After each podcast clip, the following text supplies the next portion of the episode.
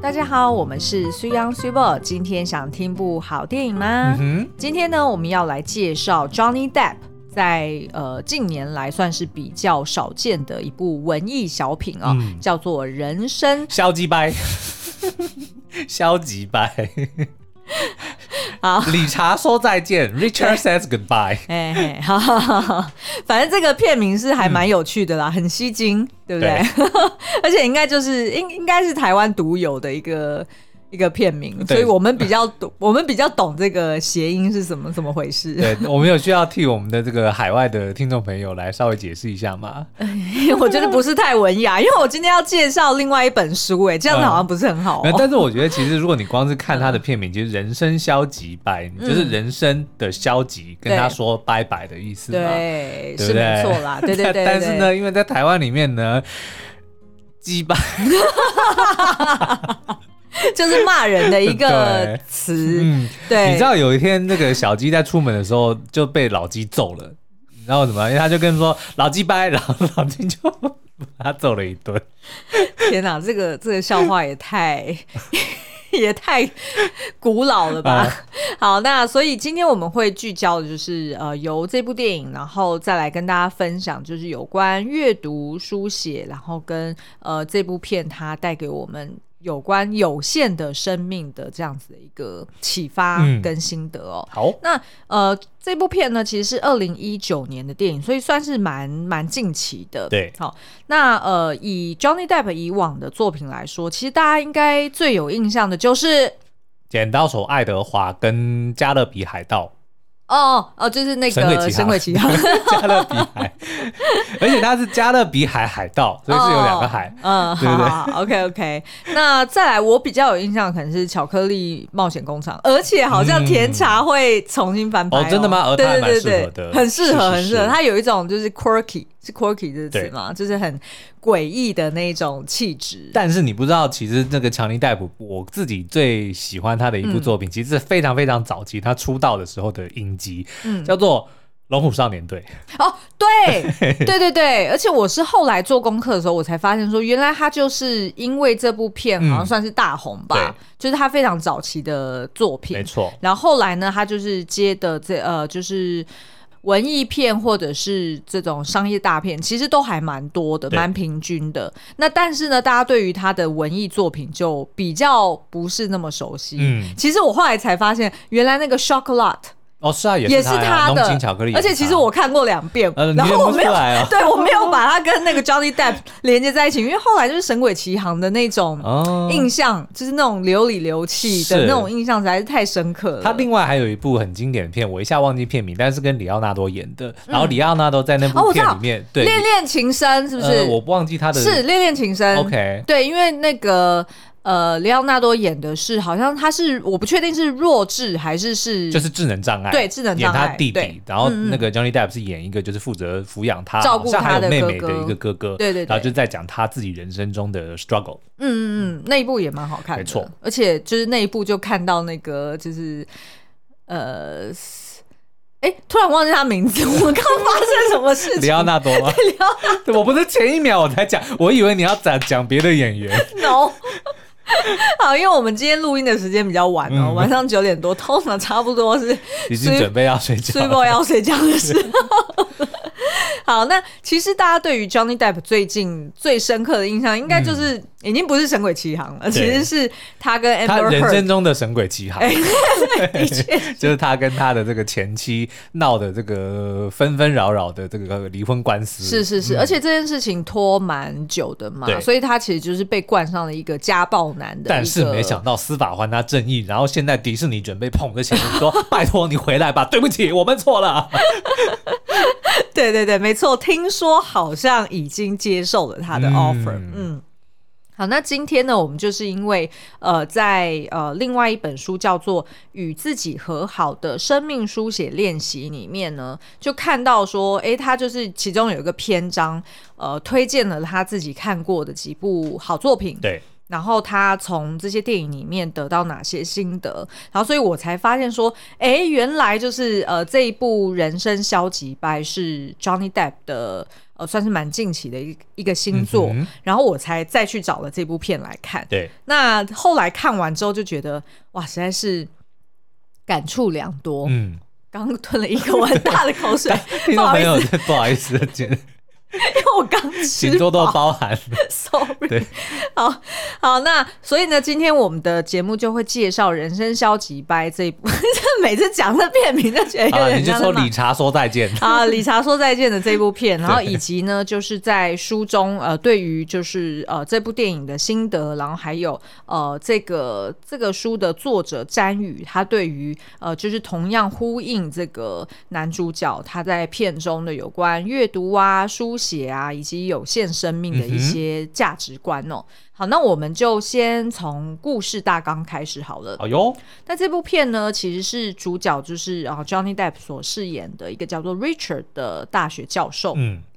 那他因为呢，就是罹患了肺癌，然后他被诊断的时候，其实已经是第四期了。嗯，所以呃，医生是直接告诉他说，你基本上如果你就算治疗了，你可能就是最多一年的生命。对，那你如果停止治疗的话，那你可能连。半年都不到，嗯、所以呃，对于这个 Richard 呢来说，他是非常的晴天霹雳哦。那他也不知道该怎么办，于是他就决定说，他要召开一个家庭会议，对，然后跟他的老婆还有跟他的女儿去宣告说自己居然就是被确诊了这件事情。嗯、那结果没想到呢，就是在这个餐桌上面呢，嗯、当他就是准备要去讲有关他自己的消息的时候。他以为人生处死无大事，哎，还偏偏他的死讯或者说他他快要死的消息，还真的没那么重要。哎，对，因为呢，他女儿 Olivia 马上就抢先出柜，对，哦，然后而且也在出柜之后呢，哎，跟妈妈有点像是就是大吵一架，嗯、所以女儿就立马甩头就走，就离开了哈、哦。那那时候那个就 Richard 他也不知道该怎么下去，结果没想到呢，他的另外一半 Veronica 也直接。告诉 Richard 讲说，我就跟你说，我跟你老板上床了，嗯、我就对你不爽，嘿，然后我也对我们女儿不爽。啊，嗯、我就是就是很不满，那所以我反正就是出轨了，There I said it，对。就这样子，结果呢？最后，这个 Johnny Depp 就默默的，就是吃他盘中的这个食物，然后他老婆就问他一句说：“哎、啊，所以除了以上这两件大事之外，你本来要跟我们讲什么？”嗯，结果她老公就说：“哦，没有，我好像就是把鸡肉烤过头了。”他就这样讲，是就是有点，其实我觉得他就是有一点灰心丧志啦，然后他也不知道要怎么再开口了。那所以其实看到这里，你就会知道说，呃，就是 Richard 他们家基本上三个人关系其实是。蛮疏远，平常也大概没有什么沟通。对，嗯、然后所以只有在呃，就是爸爸号召说，哎，大家要坐下来好好吃饭的时候，嗯，结果就直接讲出了各自心里面的心底话。对，那所以其实家庭气氛也不好哦。那所以呢，这个 Richard 呢，他就开始用药，嗯，然后就是你知道吗？就是吃一些让自己嗨的那种药物。然后开始酗酒，然后甚至是呢，呃，在酒吧呢，没事就呃，就是如果跟那个。呃，服务生看对眼，嗯、直接就约到厕所里面，就直接上床了哈。那甚至呢，他也跟他的老婆讲过，说就是他接下来会取得他的同意。对，哎，所以顺序错了哈，我应该要先取得同意，他先取得同意，不是先上床，他先取得他老婆的同意，就说既然你都已经跟人家上床了，嗯、那公平起见，那我我也会去寻求别的性关系。哦，那我觉得他应该不是取得妻子同意，他应该只是做到告知的这个义务而已。是是是，对啊，就是如果妻子说不行，嗯、他应该也不会理他。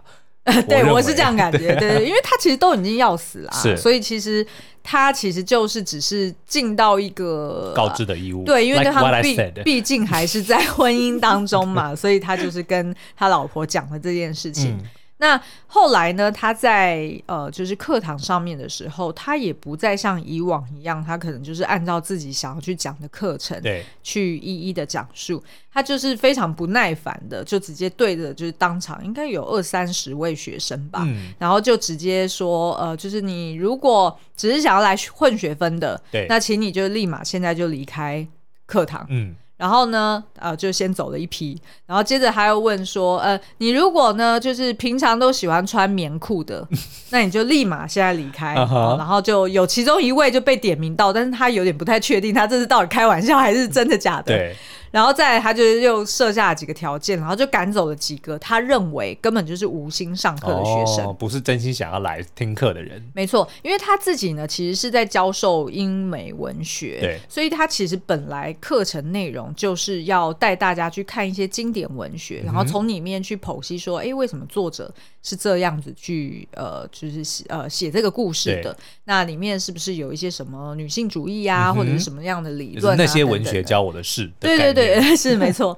那所以呢，他就呃把那些就是没有心想要学习的人都赶走了之后呢，哎、嗯，他就把剩余的人，要么就是有时候带到酒吧里面，就大家一起聊有关对人生或者是对于一些文学作品的感想，把酒当歌，人生几何。要么呢，就是直接把他们带到花园上面去开读书会，嗯、对。那他开给大家的功课就是说，呃，每一个人呢，这学期你要拿好学分的话，那你就是直接呃挑选一部经典文学，然后你就去看那本书。嗯、其实这真的就跟我们一样啦，就是写心得报告。对，然后但是他希望你就是最后的心得报告不是写给他，嗯、而是说你直接要。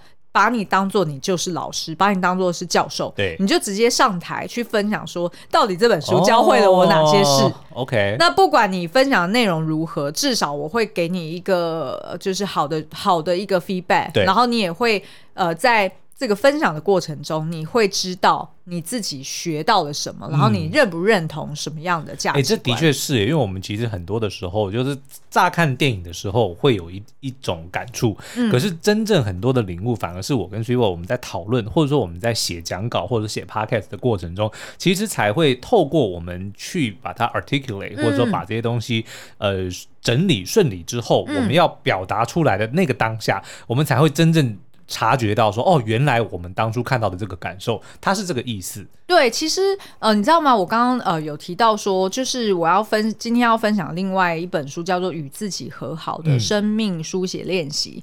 它、嗯、这本书呢，它呃这个作者他也是在倡导说，你如果想要解忧，对，其实也要从书写开始。嗯，因为你在写的时候，你就会知道你自己在想什么。我可以用打字的吗？应该也可以吧，就是因为你如果没有自己去在脑中顺过一遍，嗯、你其实是不太确定你现在在想什么，因为人太容易，因为人的感官呃太敏锐了，对，他会很容易分心，很容易被其他可能不重要的琐事给打扰，嗯、所以当你没有静下心来，真的把它写出来，或者是你用一个。例如我们聊 podcast 好了，我们真的就是留下专属的时间去对谈、嗯、呃某一个主题。如果没有这样做的话，那你可能很多呃思考的方式，或者是很多呃 ideas，可能就会发散出去，甚至感觉都是这样。我跟大家来 confess，、嗯、就是告白一件事情好了，嗯、就我们不是。上呃前几集在聊那个初恋嘛，对就是那个 Netflix 那部影集。我在看的时候虽然感动，但是只有红了眼眶。嗯，可是你知道我今天早上在写 YouTube 讲稿的时候，我写到我自己写到哭，就是我哭一直要到那个时候，我在整理这些东西，你就才想通一些，我才把那些感觉全部连在一起。因为我就是在写那个女主角，她、嗯、我们不是写说她透过五感。然后就慢慢找回那个身体的记忆嘛。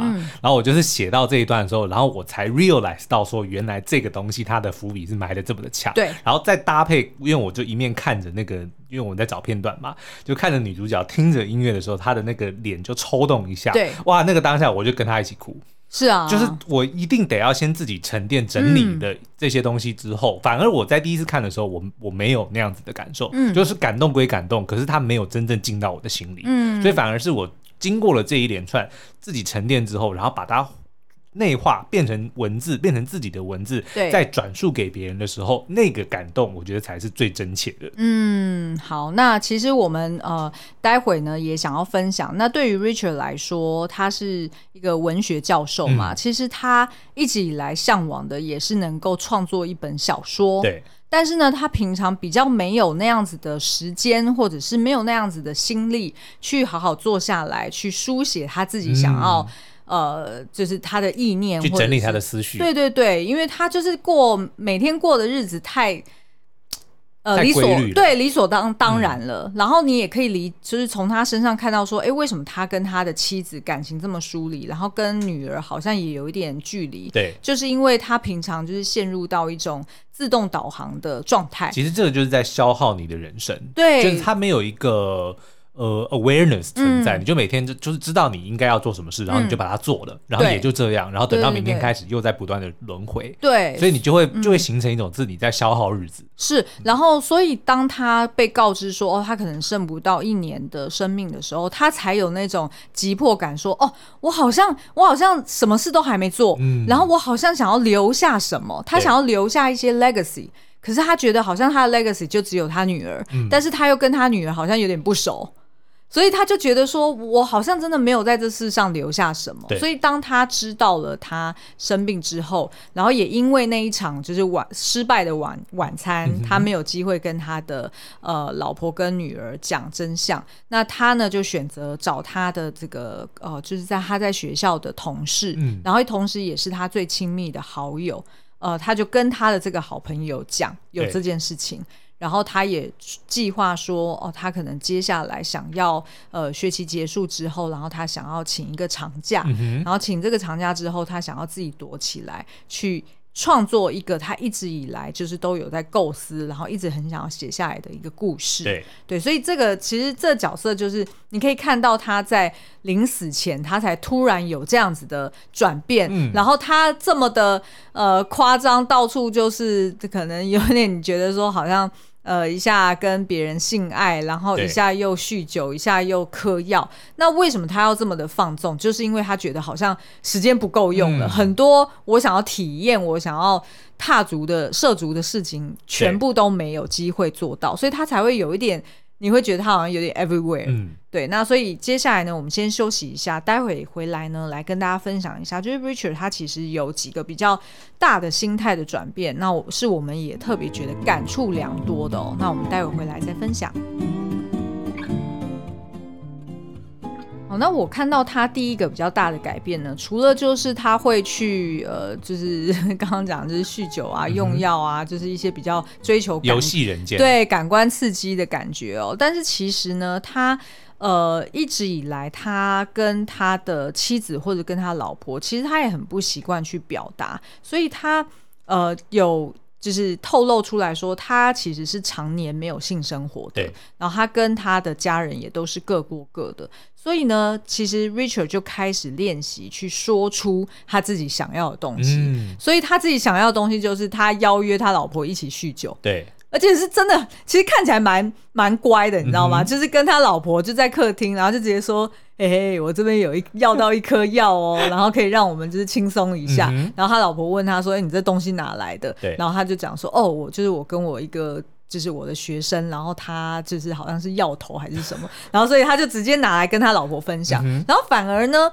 在那一场分享的，然后跟他老婆一起酗酒这个过程中，对，反而两个人有点讲开了。”有点像是，哦、有点像是对对方的怨怼有一点放下了。所以你看，其实问题真的只是出于有没有沟通而已。嗯，就是他们虽然即即使各自有很多的问题，但是如果你不讲，那个问题只会越来越大。对，但是你如果讲出来了，那即使甚至是比如说两个人在讲酗酒、嗑药，嗯，但是反而就是只让两个人有一个共同的话题能够讨论，然后借由讨论才能够认识彼此跟。就是认识自己跟对方啊，对，然后而且反而也因为他们两个一起很嗨，对，因为你想想看嘛，又用酒又用药，嗯、所以在那个很嗨的当下呢，刚好。女儿带着女朋友回家了，那本来很反对的这个妈妈，哎、欸，反而也就一派轻松的，然后还会跟对方开玩笑说：“嗯、哦，你就是那个谁谁谁啊，那怎么样怎么样的。”所以反而在那个当下，这这对父母就变得很酷，嗯、是。就是女儿也看到哦，爸妈也有不同的一面，对，然后所以呢，就是。这个 Richard 才后来有机会跟女儿去交心，然后呃也顺便呢去教导了女儿有关爱情的或者是有关婚姻的这件事情。嗯，虽然他好像不是一个很好的老师，对，没错。那因为那个女儿就是直接跟他讲说，就是其实我看你跟妈妈这样子的互动方式，其实我我是会怕的，我是不知道说那到底人能不能找得到真爱。嗯，那可是呢，爸爸就安慰他说，其实呢，等你年纪越来越大。你就会倾向去找人责怪，对，然后呢，你会怪他害自己的人生变了样。嗯，所以其实问题不是在对方身上，问题也不是说这世上没有真爱，对，而是当你年纪越来越大的时候，你会忘掉很多初衷，然后你反而就会陷入在那种柴米油盐酱醋茶里面。然后就把你人生的一些不幸，是就直接找身边最亲密的人去责怪。我觉得这也是常常很多人在吵架的时候都会讲说啊，要是我不遇到你，我不嫁给你，我不娶你，对对对对，我的人生就不一样了。嗯、但是如果你真的扪心自问，嗯、会这样吗？对不对？你也许不跟眼前这个人在一起，嗯，你换了另外一个人，也许不会发生 exactly 同样的问题，嗯、但是难道就不会有问题吗？是，对不对？没错。好，然后另外一个转变呢，我觉得蛮特别的，当然就是呃，他呃。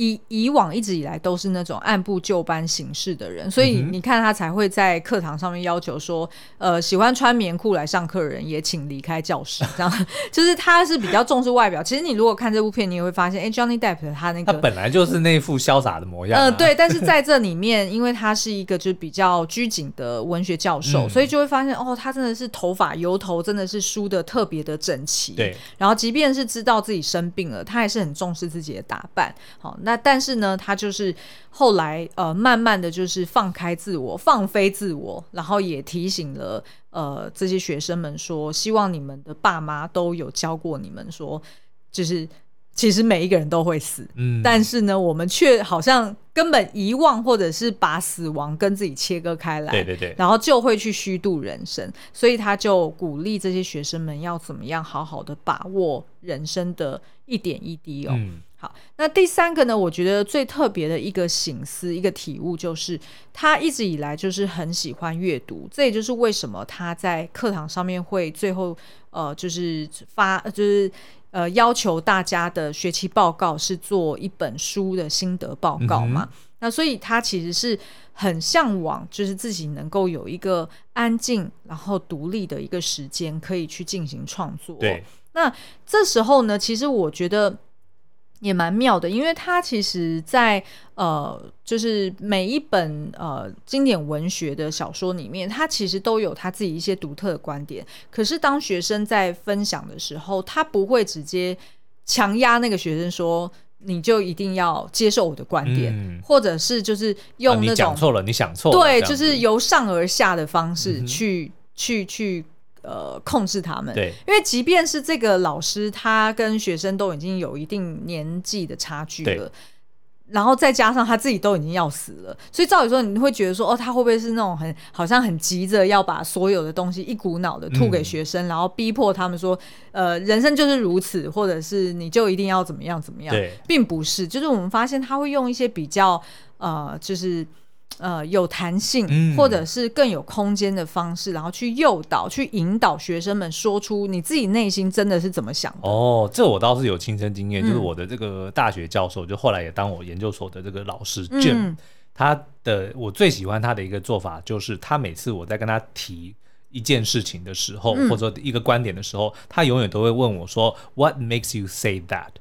What makes you think？他想要知道你他会背后的思考脉络。他一定会问我说：“你是为什什么东西让你这样想，或者什么东西让你这样子说？”嗯，我觉得这是一个非常好的、非常很好的一个鼓励的方式。因为很多的时候，其实他有的时候问我，我反而会有一点点，你说吓到吗？对，就是我我好像也没有先仔细的去想。哦，你是什么原因？我就讲出来了。所以当他问我说你为什么会这么讲的时候，我反而会赶快开始去思考说，那我的我的思我的思考的脉络在哪里？然后我才会 realize 到说，哦，原原来是因为这些原因，我才会有这样子的结论。因为我觉得其实这这是一个，就是大家如果以后有这个机会说，哎，不管是你跟别人要分享，或者听别人在分享的时候，其实是一个很好的提问的方式。嗯，然后或者说当别人。呃，在这样子问你的时候，其实也是一个给你整理思绪的一个很好的方法。其实你不觉得这跟写作，就是不管那个写作的那个本体，嗯，是你是要给人家看的，还是说只是你自己的日记？对，其实是一样的道理，对不对？嗯，因为你在写日记说，哦，我今天发生了什么事情让我很难过，那为什么我会难过呢？哦，原来是因为他说话的态度，而不是他讲的那句话。嗯，就是你会自己去抽丝剥茧说。为什么我会因为这种事而难过？有可能他往上溯源，原因是在哪里哪里，嗯、然后也有可能最后就发现说根本不是别人问题，是你自己的问题，对 不对，对？也有可能是这样子。嗯、所以其实是呃呃，这就是想要带出来，就是我们呃最近看的这一本《与自己和好的生命书写练习》。这个作者呢，他就有提到说，呃，书写呢可以帮助你去练习自我表达。对。或许有些人说，哦，我可能口语表达比较顺畅，我可能就是写字可能太太慢了，嗯、就是可能不够有效率。但是呢，就像刚刚苏央讲的，说话这件事情是可以很直觉、很快的。对。可是就因为很直觉、很快，所以有可能你并没有想清楚。是。对，那你可能就直接做了反应。所以呢，作者就有提到说，你可以透过叙事的方式，哦，你描述你今天发生什么事。嗯或者是你看到一则新闻，它的前因后果是什么？或者是呢，你可以利用呃回忆，对，回忆一件事情它带给你的感受，或者是呃那个当下发生了什么事情，然后去利用这个，然后去做自我的诊疗。嗯，那另外呢，他也提到说，就是呃有关阅读，他也非常推荐亲子之间或者是夫妻之间可以共读一本好书。嗯，因为。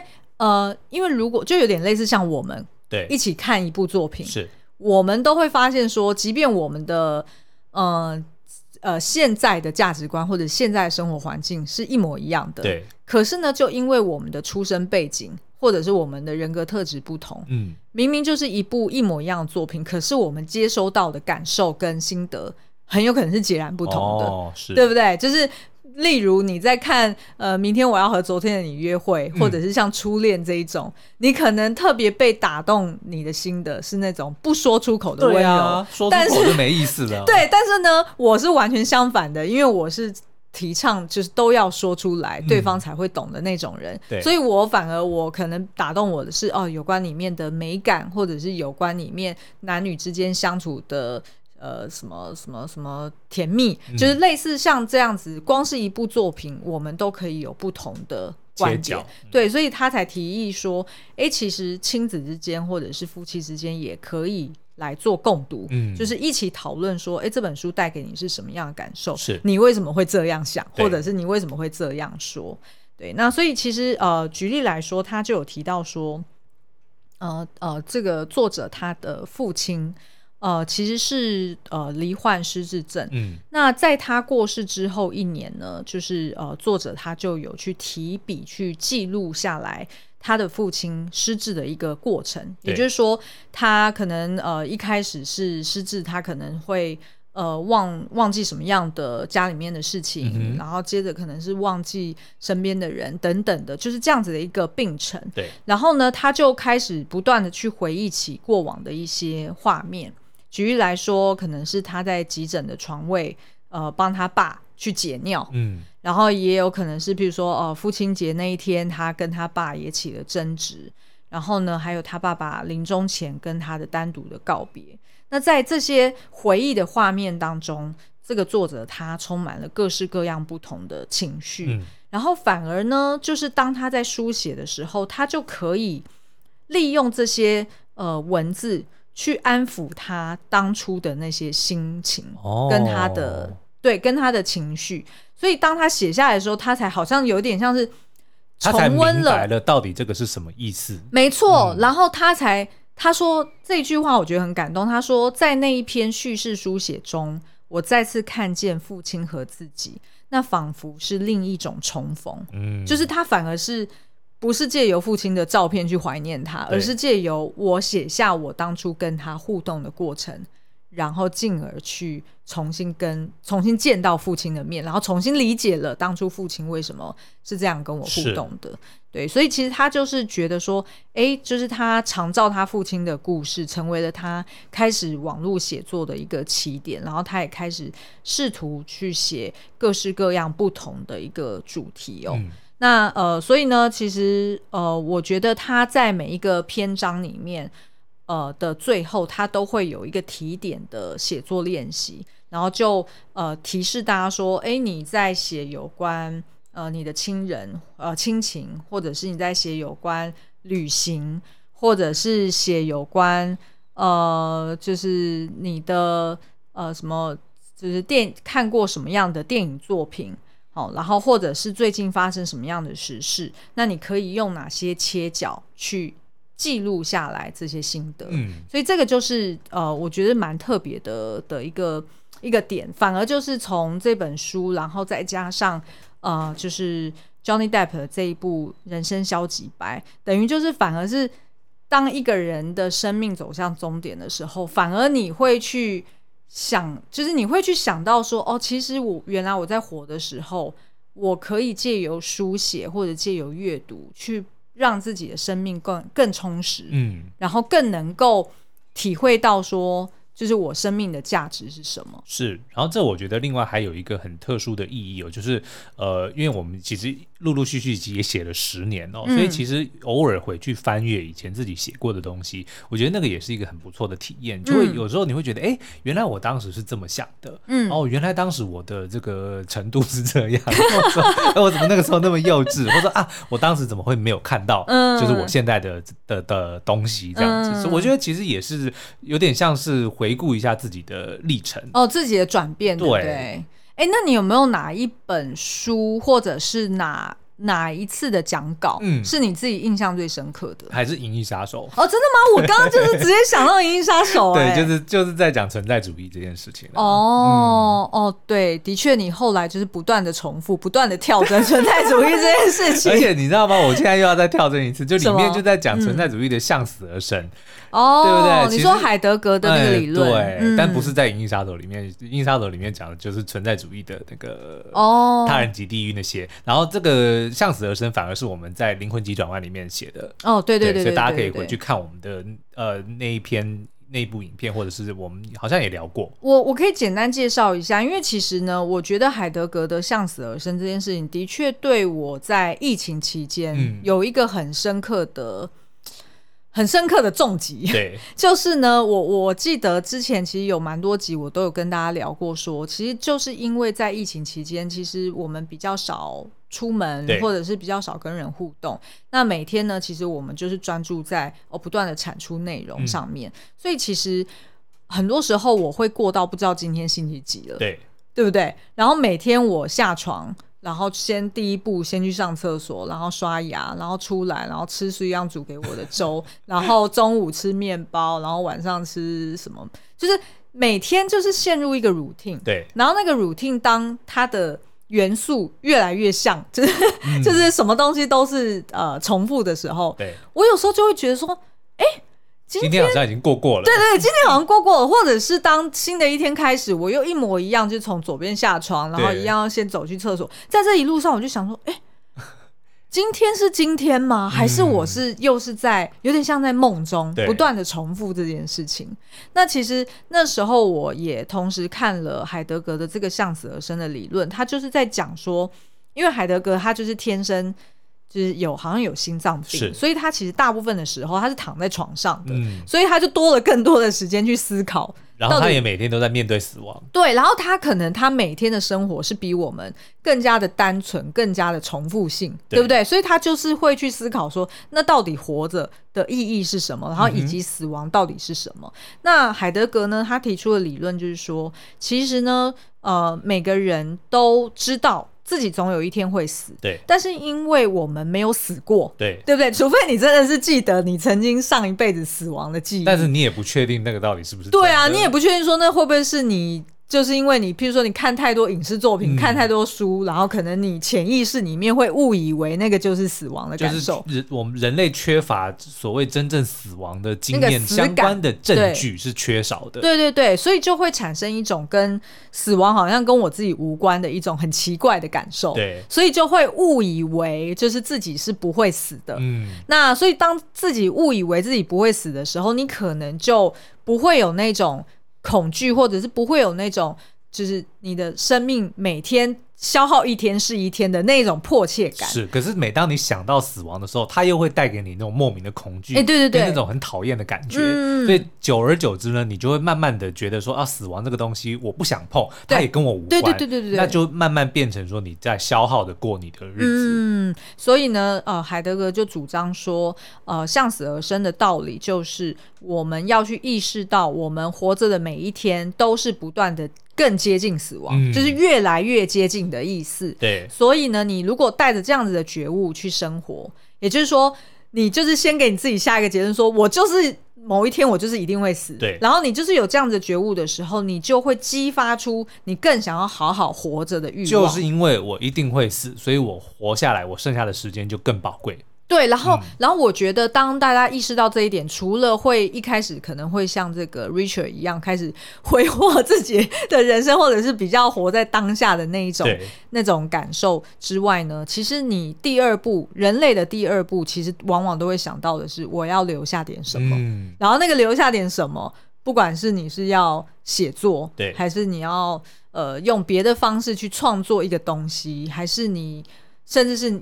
跟你的孩子互动，嗯、在他的身上留下跟你互动的回忆，这些都是或者感动某一个人。嗯，对对对对对。那我想我们应该就是希望我们有做到这点。好，所以以上就是我们今天介绍这本书跟电影哦。那如果大家有兴趣的话呢，也可以到呃文字说明栏里面去看更多书的资讯。那其实另外一点，我觉得呃今天就是没有时间再多分享哦。不过其实 Johnny Depp 这个。这个演员呢，他的确也是，呃，他个人的生命也是蛮映照在这部电影上面的。嗯、所以他当初其实跟这个编导在讨论这部电影的时候，他其实花了九个多小时。哦，是哦，嗯，然后而且呢，他还下了一个结论说，其实这部片对他来说不再只是一部电影，因为这个角色已经跟他融合在一起。几乎已经成为他人生中的缩影了，嗯、所以其实我觉得大家有兴趣，或者是哎特别喜欢 Johnny Depp，那就一定要找这部片来看。唯一缺的就是他的老婆没有跟他打一场离婚官司。的确是。如果那个时候就先预想到，然后就安排一个这个，那人家就可以讲说，哇，这真的是你人生的缩影。不过现在他的确是人生消极掰了，哦、对不对？他现在就是重拾他以往的风光。对啊，现在非常风光哎。嗯、好，那。今天节目就到这边，我们下次再见喽，拜拜，拜拜。